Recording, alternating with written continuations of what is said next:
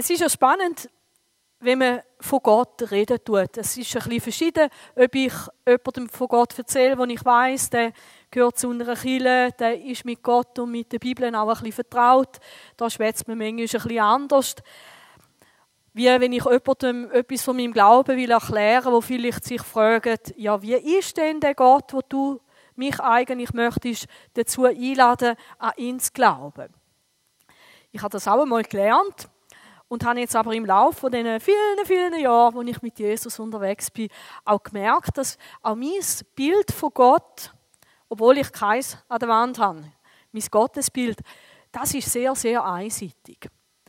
Und wenn man sich wieder einmal aufmacht, die ganze Bibel zu lesen, dann kommt man manchmal so an Bibelstellen, wo ich finde, Gott einem auch ein unangenehm ist. Oder wo ich auch manchmal echt stunde und sage, wow, da ist Gott auch. Und eine so Sache, über die bin ich gestolpert, im 1. Mose 31, Vers 42. Jetzt hang da. Genau. Jakob, das ist einer von diesen Erzvätern ganz am Anfang. Jakob spricht: Wenn nicht der Gott meines Vaters, der Gott Abrahams und da kann ich mir etwas darunter vorstellen. Der Gott vom Abraham, Bibelleser wissen, ähm, wie Gott ihm begegnet ist, raus aus seinem Heimatland, all die Geschichten, die passiert sind. Der Gott vom Abraham, der so viel Segen versprochen hat. Der Gott, den kenne ich. Und der Schrecken Israels. Oh, oh, oh, oh. Isaacs, aber eigentlich müsste er dafür schrecken wegen dem Schrecken, oder? Nicht wegen Isaac. Genau. Und der Schrecken Isaacs, ihr denkt, hä, das ist jetzt eine komische Übersetzung, wahrscheinlich hat da irgendeiner seinen Job nicht recht gemacht. Wenn du auf Hebräisch gehst, schauen, kommst du gleich wieder mit Schrecken raus. Ich denke, das ist komisch. Und der Schrecken Isaacs, da ist der Schrecken von meinem Vater, sagte Jakob. Der Vater ist der Isaac. Und der Schrecken Isaacs nicht für mich gewesen wäre, gewiss, du hättest mich jetzt mit leeren Händen entlassen. Es ist die Geschichte beim Laban. Er hat bei seinem Schwiegervater müssen arbeiten. Er ist selber ein Betrüger gewesen. Er ist da selber auch recht immer wieder herausgefordert gewesen, weil man ihn hat wollen übers Ohr hauen. Eben, er erlebt etwas, was er selber gemacht hat. Und Gott spricht in dieser Nacht, spricht er zum Laban und eben als der Gott vom Abraham, aber auch als der Schrecken Isaaks. Du hättest mich jetzt mit leeren Händen entlassen. Mein Elend und die Arbeit meiner Hände hat Gott angesehen und hat gestern Nacht entschieden. Gott hat nämlich selber sich mit dem Laban unterhalten. Und wenn Gott mit dem Schwiegervater redet, dann ist es vielleicht plötzlich auch irgendetwas Erschreckens. Und da möchte ich mit euch ein bisschen äh, auf den Weg gehen, mal schauen, was steckt denn hinter dem Schrecken Isaaks. Eben, ich habe es ganz, ganz genau nachgeschaut. Der Schrecken Isaaks, das ist tatsächlich ein Gottesname. Ähm, wir kennen andere Gottesnamen. Gott der Vater oder der gute Hirt Gott mein Versorger, Gott meine Gerechtigkeit, Gott mein Schild, Gott mein Schutz. Und das sind so Gottesnamen. Und das ist tatsächlich ein Gottesname. Also wenn du das nächste Mal mit jemandem redest, dann kannst du sagen, ich glaube an den Schrecken Isaaks. Das ist mein Gott. Dann wird dich der andere ein bisschen gehäuselt anschauen. Ähm, von was schwätzt man jetzt? Aber ich habe gemerkt, ich wüsste auch nicht, von was würde ich wirklich schwätzen, wenn ich vom Schrecken Isaaks redet. Und damit ist etwas nicht gemeint. Es ist nicht die Angst vor einem unbekannten Gott. Ich habe mich erinnert an Ernst Stanner, was mir erzählt hat, auch von den Einsätzen in Afrika, die er macht mit der Heli-Mission und wie die Leute zum Teil richtig Angst hatten vor diesen Göttern weil man sie nicht kennt hat, weil sie unberechenbar war. Man hat nicht gewusst, wie sind, werden, werden da irgendwelche Geister und Dämonen nachher böse auf mich, wie ist das mit Fluch und so weiter. Es ist nicht das gemeint. Nicht ein unbekannter Gott, sondern spannenderweise, da sagt jemand, wo Gott kennt. Nicht jemand, der Gott nicht kennt und es gibt einfach ein komisches Gefühl. Ich habe dann nachgeschaut, was sagen die verschiedenen Bibelübersetzungen. Und das kann ich euch sehr ans Herz legen. Wenn ihr ähm, etwas komisch findet in der Bibel, schaut verschiedene Übersetzungen an. Weil jede Übersetzung versucht eigentlich, vielleicht den Aspekt mehr zu betonen wie der andere. Ich habe das für euch gemacht. Da heißt zum Beispiel der Schrecken Isaacs. Das ist, glaube ich, Elberfelder Übersetzung, es ist Luther Übersetzung, auch die Einheitsübersetzung sagt das. Andere übersetzen, der, den Isaac fürchtet. Also, der Isaac hat Gott gefürchtet. Der Gott, vor dem mein Vater Isaac zitterte. Ist ja spannend. Ich weiß nicht, ob du schon mal zittert hast vor Gott. Nicht, weil es dich gefroren hat und du kalt hast, sondern weil irgendwo Gott dir ganz nahe war. Der ehrfurchtgebietende Gott meines Vaters Isaac. Das wäre meine Lieblingsübersetzung gewesen, so vom Buch aus, bevor ich neuere die Bibel geschaut habe. Ehrfurcht. Dem auch mein Vater Isaac mit Ehrfurcht gedient hat. Da merken wir den Schrecken von Isaac. Das ist nicht einfach bloß, uh, dann habe ich Angst gehabt, sondern es hat Folgen. Es hat Folgen fürs Leben. Ich diene jemandem mit Ehrfurcht, mit höchstem Respekt. Und die letzte Übersetzung, das ist die Menge-Übersetzung, übersetzt, den auch Isaac verehrt. Und da finde ich fast ein bisschen schwach auf der einen Seite. Wenn ich aber weiß, jemand verehrt Gott, vor dem er zittert, vor dem er Respekt hat, vor dem er sich vielleicht auch ab und zu fürchtet. So jemand verehrt Gott, das hat ganz eine andere Qualität. Mir hat es großen Eindruck gemacht am letzten Sonntag, wo Miriam gesagt hat, dass es eigentlich noch spannend ist. Ich zitiere dich wahrscheinlich jetzt falsch. Ähm, aber da ist bei mir so geblieben, eben, wenn wir das sagen möchten, stehen wir auf und wenn wir Gott anbeten, bleiben wir sitzen. Und ich weiß, du hast nicht gemeint, ähm, dass alle aufstehen müssen, die jetzt nicht mehr können und Rückenweh haben und so. Es geht um die Haltung. Und die Haltung zeigt sich tatsächlich auch in dem, was ich tue. Und ich glaube, die Haltung, die hinter dem Schrecken Isaac steckt, zeigt sich auch in der Praxis, in dem, was ich tue, wie ich lebe. Und ich finde das eigentlich wunderschön. Alle diese Übersetzungen geben mir eigentlich ein gutes Bild darüber, was der Schrecken von Isaac ist. Ich möchte euch einen kleinen Clip laufen lassen, wo ihr vielleicht jetzt auch denkt, Hä, kann man so über Gott reden? Ja, man kann, weil wir werden heute und in den nächsten paar Sündigen, wenn ich predigt habe, über das nachdenken, weil ich glaube, es wird uns helfen, einfach auch unser Bild, unser Verständnis von Gott zu erweitern. Gott ist anders. Er ist fremd. Er ist gewaltig. Seine Liebe ungezähmt. Unsere Denkkonstrukte zerbersten wie Tongeschirr. Er ist das Erdbeben. Er ist Gott. Gott ungezähmt.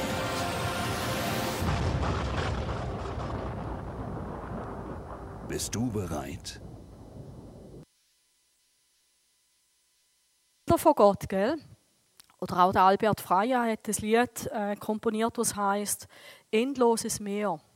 Und am Meer sein, da kann etwas ganz schön sein, wenn es Sonne hat, äh, leichte Brise weit, die Wellen angenehm sind, kannst du baden, kannst du Sandburgen machen und so weiter.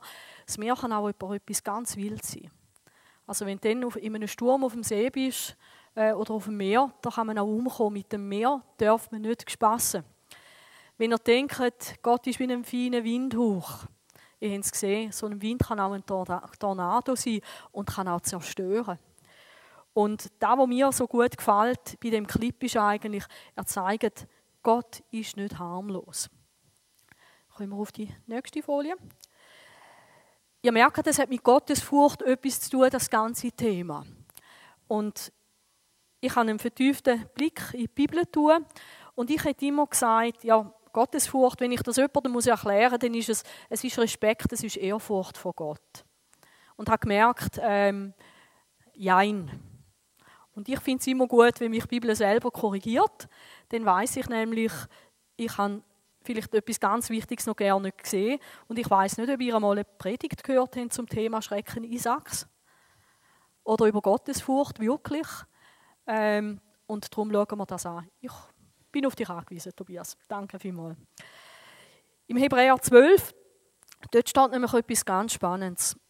Das ganze Geschehen, das sich vor ihren Augen abspielte, da geht es darum, wo Gott dem Volk Israel erschienen ist am Sinai, war so furchterregend, dass selbst Mose bekannte, er zittere vor Angst. Das ist Gottes Furcht. Und merkt ihr, das ist nicht bloß Ehrfurcht, sondern da hat wirklich auch Angst Angst ist ein Teil davon. Also wenn jemand sagt, oder wie ich das auch gesagt hätte, Gottesfurcht bedeutet nicht, dass man Angst hat vor Gott, sondern es bedeutet Ehrfurcht, das stimmt nicht. Es geht nochmal eine Schicht, nochmal eine Schicht tiefer. Angst spielt in der wirklichen Begegnung mit Gott sehr oft eine Rolle. Eben, ich will nicht auf dem Meer sein, wenn es so tut. Ich will nicht in der Nähe von einem Hurricane sein. Ich weiß von jemandem, der ist äh, auf einen Vulkan aufgestiegen, völlig leichtsinnig mit den Turnschuhen und hat möglichst weit rauf wollen noch schauen, bis er gemerkt hat, dass ihm Turnschuhe schmelzen und dann hat er schnell wieder müssen auf Rückzug gehen. Es ist leichtsinnig, sich an einem Vulkan mit Turnschuhen zu nähern. Und eigentlich ist es auch leichtsinnig, wenn wir Menschen uns einfach Gott nähern. Weil Gott ist mehr wie so ein Vulkan. Oder die, die Tornados filmen. Gell? Es gibt so Leute, Spinner, die fahren mit ihren Autos so nah wie möglich dran an. Und die riskieren ihr Leben. Wahnsinn! Und Gott ist noch viel gefährlicher, viel stärker, viel mächtiger wie so, eine, wie so ein Tornado. Und manchmal gehen wir an die Sache so an wie, hey, das ist doch mein Pappelin im Himmel. Nein, Gott hat auch ganz furchterregende Seiten. Erinnert euch an die eine Predigt, wo es hat, an Gott, den Großen und Furchtbaren. Gott ist tatsächlich ein furchtbarer Gott. Und eben der Mose, wo er wirklich in Begegnung kommt mit Gott, zittert er. Und wir wissen, der Mose war ein Freund von Gott. Also nicht einer, der ihn nicht kennt hat. Und trotzdem hat ihm etwas Angst gemacht. Und das habe ich auch erst entdeckt. Manchmal tut es gut, wenn man die Bibel studiert, auch nach einem Thema. Das ist zum Beispiel auch etwas, das habe ich gar nicht wahrgenommen. Jesus hat nämlich auch Gottesfurcht gehabt.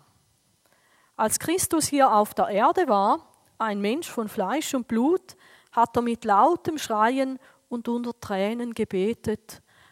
Eben, das hat Jesus auch gemacht. Denn wenn du schreist, wenn du betest, wenn, wenn, wenn, wenn du Gott verzweifelt suchst, Jesus hat das auch erlebt. Als wirklicher Mensch. Er kann sich einfühlen. Vielleicht dein Nachbar nicht, aber er kann. Hat er mit lautem Schreien und unter Tränen gebetet und zu dem gefleht, der ihn aus der Gewalt des Todes befreien konnte, und weil er sich seinem Willen in Ehrfurcht unterstellte, neuer übersetzt wär's, um seiner Gottesfurcht willen, ist Jesus erhört worden. Und ihr merkt vielleicht auch, das sind vielleicht ganz neue Aspekte von, von Jesus und auch, auch von Gott. Er hatte Gottesfurcht gehabt. Obwohl er Sohn war, obwohl er in der Gemeinschaft mit Gott gelebt hat, bevor er auf die Welt gekommen ist. Er war in dieser Gottesfurcht drin. Er Hat auch nicht einfach gemacht, was er wollte, hat seinen Vater auch sehr respektiert. Ich finde das, find das total, total spannend.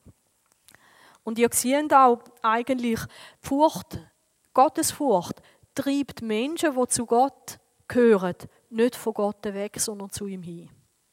Gell? Es gibt Leute, die haben Angst vor Spinnen. Es gibt so eine herzige Geschichte von einer Kollegin, von einer Freundin von mir.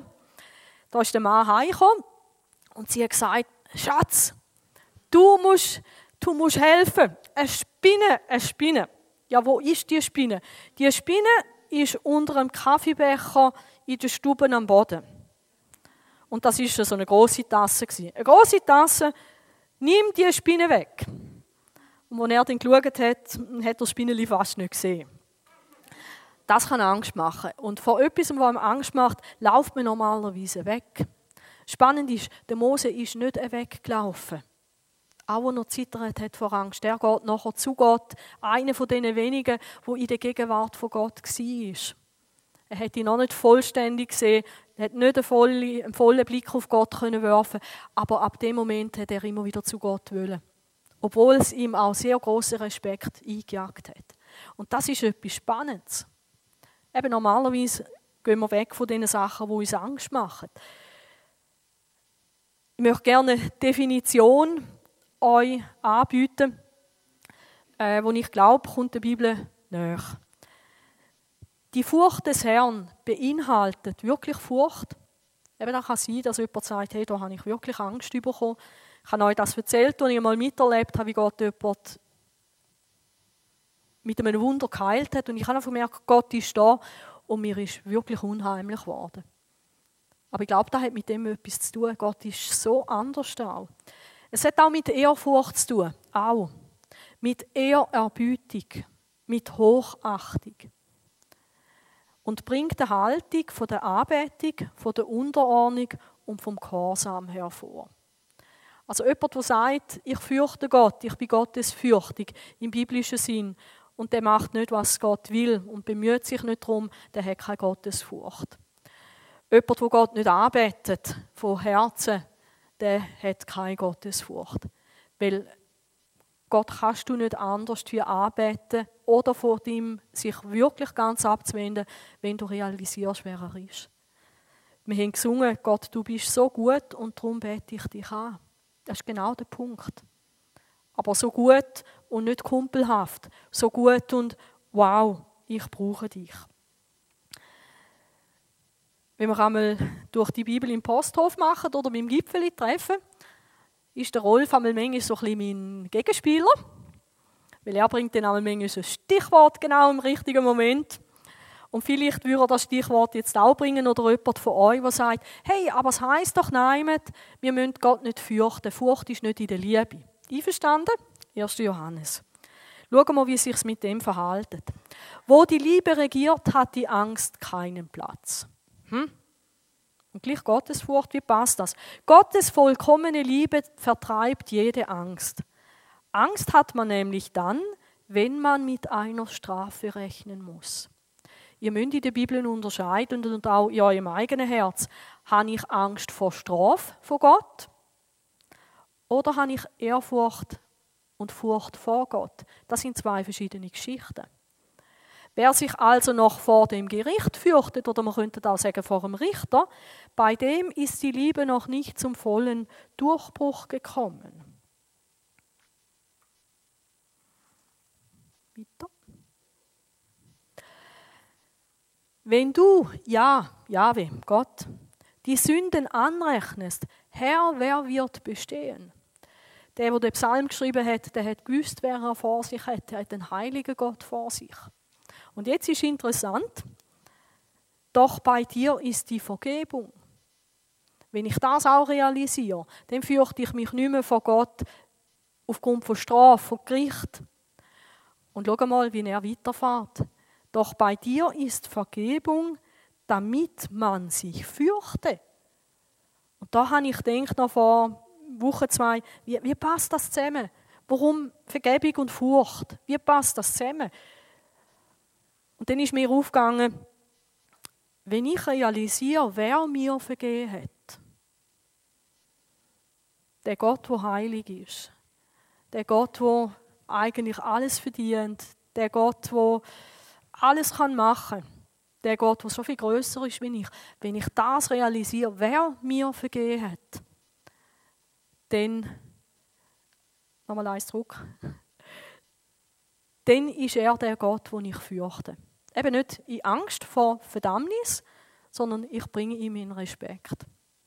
Ich habe dann geschaut, woher kommt das Bild auch bei mir, dass ich manchmal so eine komische Einstellung habe. Und dann habe ich ein bisschen geschaut, Mensch, Gott, Verhältnis Mensch, Gott. Und auf dem Internet kommen dann die Bilder, die ihr auch kennt. Ähm, auf der einen Seite der Mensch, dann kommt so ein Graben und dann kommt Gott, oder? Und ich habe mich auch schon so fest daran gewöhnt, oder? Männli da, das ist Susi, oder? Äh, da hinten ist Gott, er ist heilig. Und Susi spaziert da über die Brücke vom Tod und der Auferstehung von Jesus. Spaziert über zu Gott und alles ist gut. Und ich habe gedacht, etwas stimmt gleich nicht an dem Bild. Es stimmt nicht, wir sind nicht auf gleicher Augenhöhe, mir und Gott. Also ich finde es gut, dass man das so kann, kann darstellen kann. Und es zeigt, dass Gott zugänglich ist für jeden Mensch, dass Jesus der einzige Weg ist zu Gott. Das stimmt alles. Aber ich habe gemerkt, eigentlich passe ich und Gott, wir passen nicht wirklich zusammen. Und vielleicht haben wir da etwas auch an Respekt verloren, weil wir irgendwo ein Bild haben, ja Gott muss mir ja vergeben und so weiter. Ich habe mir geschrieben, Gott wird nicht zum Kuschelgott, weil er uns vergibt sondern eigentlich mehr da, wo der Psalmist erlebt, wow, Gott hat mir vergeben. Und wenn er den ganzen Psalm 130 lesen, dann sehen ihr auch, es ist auch total notwendig, dass Gott uns vergibt, sonst haben wir null Chancen. Und manchmal finde ich es dann ein bisschen schade, eben, Gott hat vergeben, also kann ich machen, was ich will. Und ihr kennt auch so Leute, die äh, machen, was sie wollen, weil Gott muss ja vergeben. Und ich glaube, wenn wir die das Verständnis haben, dann haben wir nicht geschnallt, wer Gott ist. Dann haben wir irgendetwas völlig harmloses vor uns. Zu der Definition gehört dann noch, die Gottesfurcht bezeichnet die rechte Haltung gegenüber Gott und seinem Willen. Dann mache ich nicht einfach da, was ich will. Es gibt so ganz spannende äh, Geschichten im Alten Testament, vor allem beim, glaube was ist es, beim Prophet Hosea oder, oder wo, wo äh, die Leute ähm, sich da sehr respektlos Gott gegenüber verhalten und dann sagt Gott zu diesen Leuten, hey, probiert das einmal mit eurem Stadthalter. Kommt mal mit der gleichen respektlosen Haltung zu ihm. Bei mir sagt er, oh, kommt gar nicht drauf an. Ist ja bloß Gott. Also wenn ich ein Opfer bringe, dann kann ich auch irgendetwas Krankes aus dem, aus dem Stall raustragen. Gott, das ist für den nicht so wichtig. Und dort sagt Gott auch, hey, und ihr habt Väter und die respektieren euch. Die respektieren ihr auch. Gut, in der heutigen Zeit gibt es auch Söhne, die ihre Väter nicht respektieren.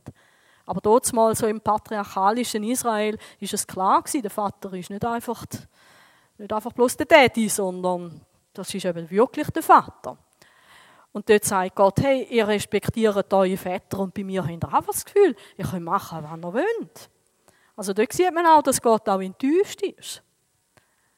Und eben, es geht nie darum, dass Gott uns klein machen will, aber dass wir merken, wow, wer ist unser Gegenüber? Und merken ihr eigentlich, wenn wir anfangen, in der Gottesfurcht wachsen, dann habe ich plötzlich auch, das ist jetzt blöd ausgedrückt, aber dann habe ich plötzlich auch einen größeren Gott. Ich habe euch mal gesagt, eben, wenn ihr da äh, es nicht gut würdet meinen mit mir und ich würde so einen richtigen wilden Leute da vorne ansetzen und der wäre mein Freund. Den könnt ihr da machen, wann ihr wollt. Dann hättet ihr Respekt auch von mir, weil da viel ein größerer hinter mir steht. Und ich glaube, das passiert eben auch, wenn wir Gott mehr und mehr erkennen, wissen wir auch, wer auf unserer Seite steht. Aber wir dürfen nicht vergessen, Gott ist nicht harmlos.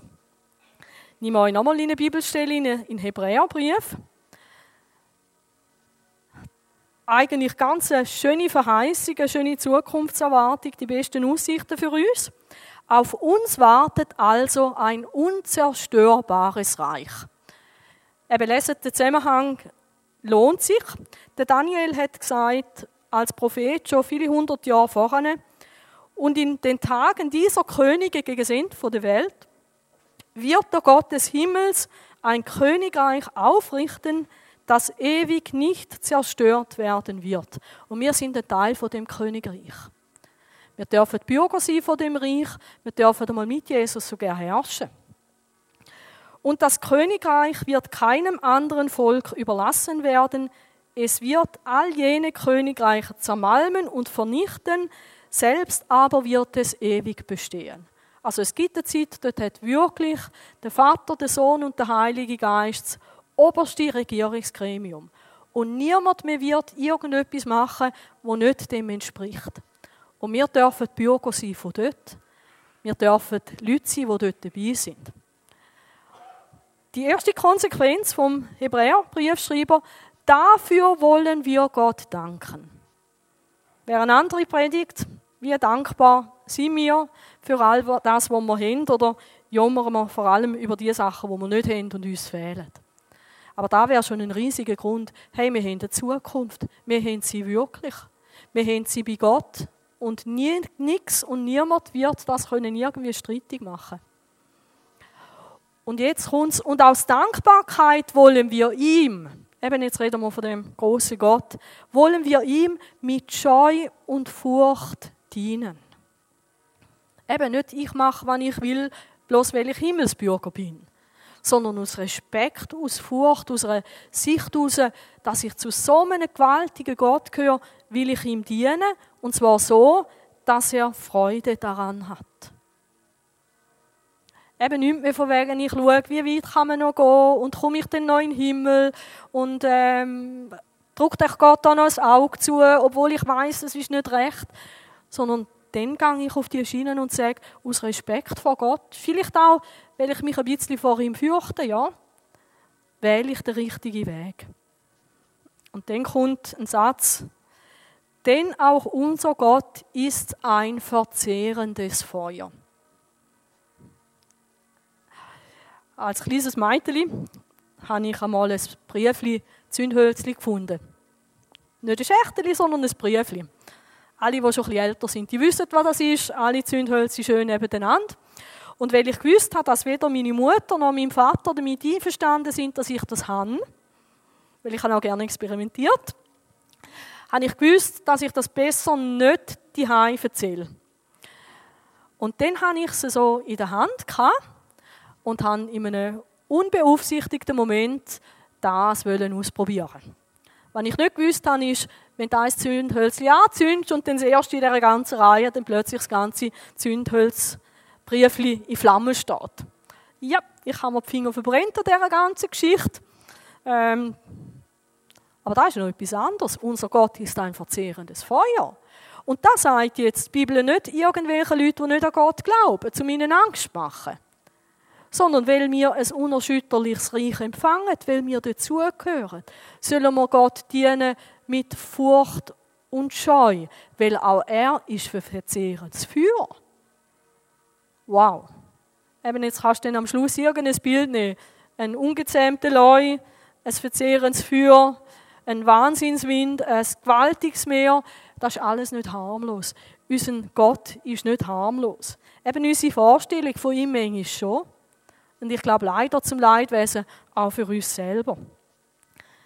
Und darum anschauen in Gottes Wort, Gott ungezähmt. Darum auch der Titel. Der Peter Hane hat es mal so auf den Punkt gebracht. Gott ist nicht der liebe Gott, sondern der liebende Gott. Der Unterschied ist, der liebe Gott mit dem langen Bart, er schaut hilflos vom Himmel oben runter ein solcher Gott ist eine Karikatur. Oder jemand hat einmal gesagt, Gott, G-O-T-T, heisst nicht, guter Opa total taub.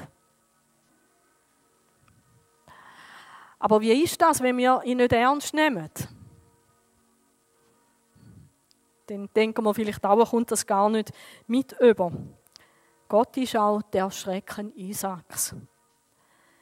Warum sehen wir das oft nicht so. Und da möchte ich mit einem Vers aus den Psalmen schließen für heute. Es gibt etwas in unserem Leben, wo Gott Konkurrenz macht. Der Paulus würde sagen, wo nachher die Werke des Fleisches führen bringt. Es gibt ganz eine hässliche Aufzählung im Galaterbrief. Im Psalm 36, Vers 2 heißt Übersetzung, neue Genfer Übersetzung, die Sünde sitzt tief im Herzen des Gottlosen. Jetzt sagst du vielleicht, ah, zu denen gehöre ich nicht.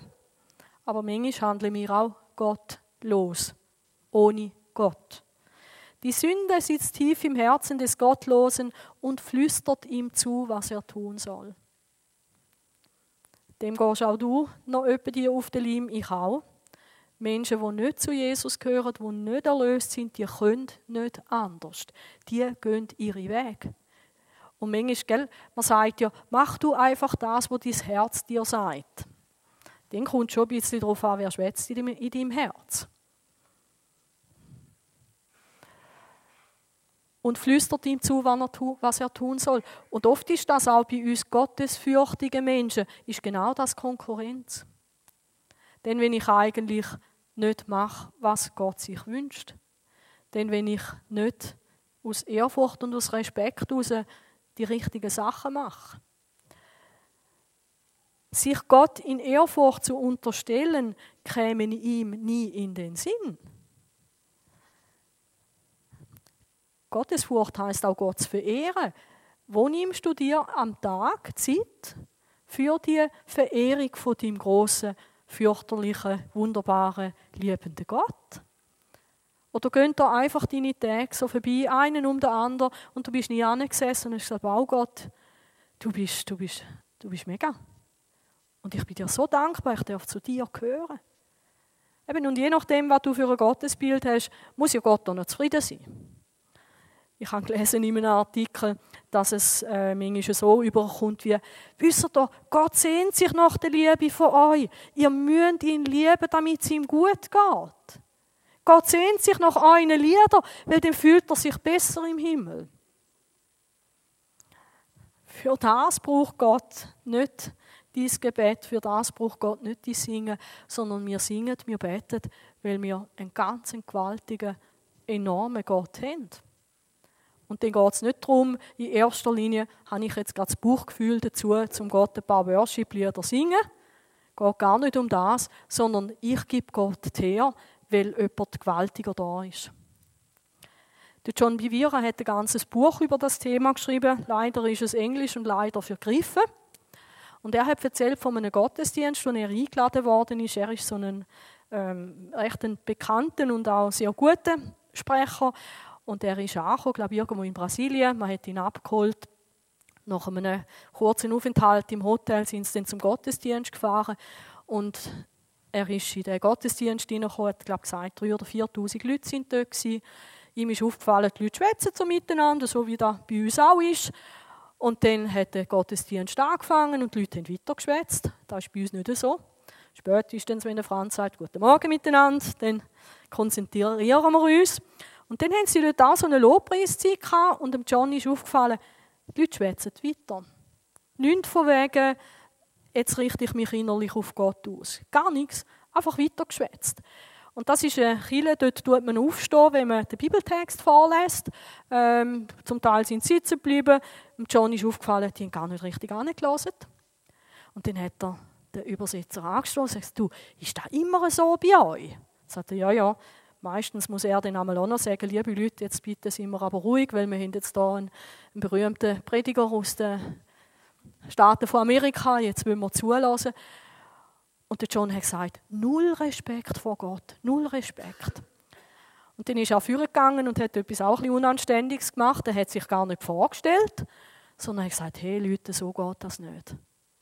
Wenn wir zusammenkommen und Gott mitten unter uns ist, was würdet ihr machen, wenn euer Präsident jetzt hier reinkommt? Dann würdet ihr vielleicht aufstehen, ihr wäret sicher ruhig und wenn er etwas sagen würde, ihr würdet ungeteilt zulassen. Oder ich bin mir sicher, die, die als Hochzeit kommen, von der Christine und dem Manuel. Und die wunderschöne Brut kommt rein. Wir werden schauen, was macht der Manuel, weil der wird hier vorne stehen, ganz gerührt, wird es nicht können fassen. Wow, meine Brut, oder? Und alle werden aufstehen in der Kirche. Und ich glaube, das müssen wir nicht einmal den Leuten sagen, hey, jetzt stehen mal auf, das ist jetzt richtig, weil jetzt kommt da die Brut. Sondern man steht auf und dann schaut man zu der Tür und dann kommt sie, wow, und dann läuft sie so führen. Und dann weißt wenn du noch ein junger Mann bist und auf Christine gehofft hast, jetzt ist es spät, weil der Bräutigam steht hier vorne. Aber merkt ihr, wie respektlos das, das wäre, wenn wir hinterher schauen würden, aha, da ist Christine, die kennen wir, die spielt bei uns mal am Sonntag Klavier, der Manuel auch, hey, ich bleib hocken. Hey, wie war das eigentlich gestern, ähm, da mit dem, ich glaube, Eishockey, da haben glaube Berner wieder gewonnen, oder? Hey, das ist spannend und wir diskutieren über das. Wir würden es nicht machen aus Respekt vor der Brut, die da kommt. Also kommt unbedingt schauen. Hm? Nächsten Samstag. Aber da würden wir alles nicht machen. Aber manchmal in der Gegenwart von Gott oder im Haus von Gott, wo ja seine Gemeinde ist, in einem Gottesdienst oder wenn ich mit jemandem zusammenkomme zum Gebet, habe ich denn innerlich wirklich die Achtung vor dem Gott, der mitten unter uns ist? Der John Bivier, er hat dann dort das erste Mal seine Predigt über die Furcht Gottes hat er gehalten. Und dann hat er gesagt, und dann hat er gesagt, Leute, es muss sich etwas ändern in dieser Gemeinde. Und einige haben das dann wirklich persönlich genommen und gesagt, Gott, es tut mir leid. Ich will mein Leben ändern. Ich will ein Leben haben, wo ich dich fürchte. Eben nicht Angst, sondern so, wie ich es euch versucht habe zu zeigen. Und er hat gesagt, er hat die ganze Atmosphäre verändert. Weil wenn Christine würde merken, da bin ich total nicht willkommen und der Manuel da vorne auch irgendwo in der Turnhose noch irgendetwas anderes würde machen, würde sie sich vielleicht auch sagen, nein, also für das, für das, da kann ich heute auch etwas Gescheites unternehmen mit meinen Freundinnen, oder? Und es ist wirklich auch bei Gott so, wenn wir Gott nicht ernst nehmen, wenn wir Gott nicht den Platz geben, den er hat, dann wird er nicht in seiner ganzen Macht und Herrlichkeit nehmen wohnen. Ich will auch nicht bei dir wohnen oder auf Besuch kommen, wenn ich bei dir schelle und dann machst du auf und sagst, ja, Susi, bloß du, dann kommst du halt rein, oder? Sage, danke vielmals. Ähm, oder? Das ist. Aber wie, wie behandeln wir manchmal Gott? Nimm dir doch Zeit, wirklich vielleicht auch ganz persönlich und privat für dich, dass du wieder sitzt und sagst, Herr, du bist jetzt da, ich freue mich darüber, finde das schön. Du bist mein großer Gott, danke für die Vergebung. Lehr du mich die Furcht vom Herrn. Ich glaube, es ist gut, wenn uns Gottes Furcht fehlt, wie wir Gott wie eine Nebensache behandeln, wenn wir keine Zeit haben für ihn, dass wir unsere Beziehung zu Gott überdenken. Dass wir um Vergebung bitten und um Gottes Furcht weil es ist spannend. Der Geist der Furcht des Herrn ist ein Aspekt vom Heiligen Geist. Und wenn der Geist Gottes in unserem Leben darf wohnen dann wird er mich auch in die richtige Haltung gegenüber Gott bringen. Dann werde ich auf der einen Seite voller Freude und voller Liebe Gott fürchten. Und es ist kein Gegensatz. Und eben, es ist ein riesiger Gewinn für uns. Ich kann aber nicht unbedingt mit dem Gewinn anfangen, da kommt dann in den Predigten, die folgen. Weil manchmal sind wir doch auch so, oder vielleicht bloß ich, dass ich sage, hey wow, das ist wieder etwas, wo ich Profit daraus ziehen kann. Also bin ich einverstanden mit dieser Gottesfurcht, dann habe ich einen Gewinn. Ich habe einen Gewinn, wenn ich mit Gottesfurcht vertraut bin. Aber es geht eigentlich nicht um den Gewinn, sondern es geht um unseren großen, gewaltigen, wunderbaren, liebenden, guten Gott, der viel größer ist und unseren ganzen Respekt, unsere ganze Anbetung auch verdient. Ein riesen Gewinn für uns, weil wir so einen Gott haben. Mehr dann am Sonntag in einer Woche.